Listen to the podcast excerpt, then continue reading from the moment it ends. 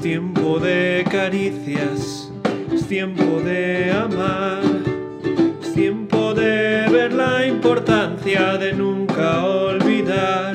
Ha llegado el tiempo.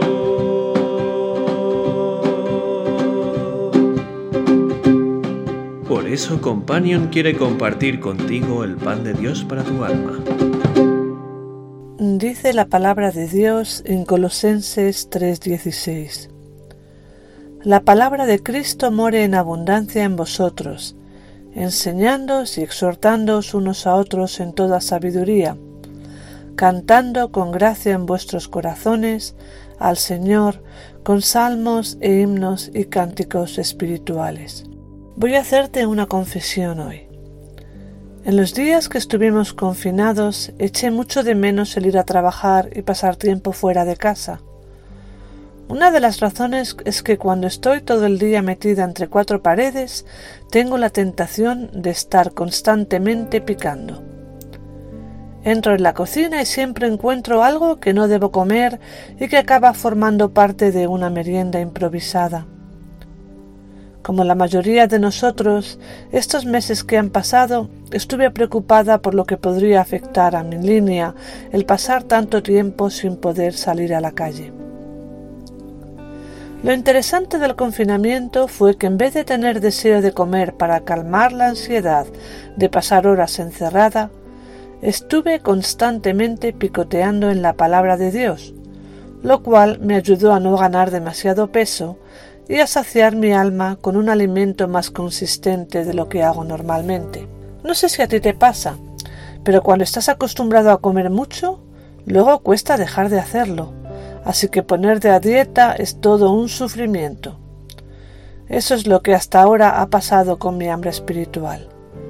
Ahora que tengo que salir a la calle a hacer multitud de cosas que no pude hacer en los meses pasados, echo de menos mis banquetes con Dios cada mañana, sin prisas, sin interrupciones, los días que por alguna cita previa tengo que salir de casa corriendo sin apenas degustar la palabra de Dios, tengo mucha hambre espiritual. Me falta algo. Echo también de menos las reuniones que diariamente tuvimos como iglesia y que me permitieron escuchar lo que Dios estaba enseñando también a mis hermanos. Veo en este versículo que la palabra de Dios no debe ser un aperitivo que tomamos para callar nuestra conciencia y engañar a nuestra alma, sino una comida que abunde en nosotros.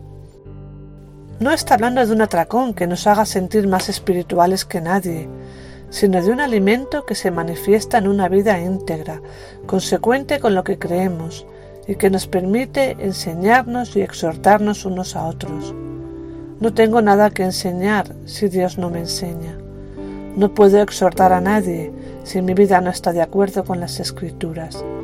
Le doy gracias a Dios porque siempre está dispuesto a darme el alimento espiritual que necesito, tanto en mi tiempo personal como en cada reunión que tengo con mis hermanos de la Iglesia. Le doy gracias a Dios porque siempre está dispuesto a darme el alimento espiritual que necesito, tanto en mi tiempo personal como en cada reunión que tengo con mis hermanos de la Iglesia. Dios me habla con canciones y versículos y todo ello forma una parte importante de mi dieta. Le pido a Dios que la libertad que tenemos para salir a la calle no disminuya nuestra hambre espiritual, sino que nos ayude a seguir necesitando comer un plato consistente de su palabra cada día. ¿Y por qué no? Picotear un poco entre comida.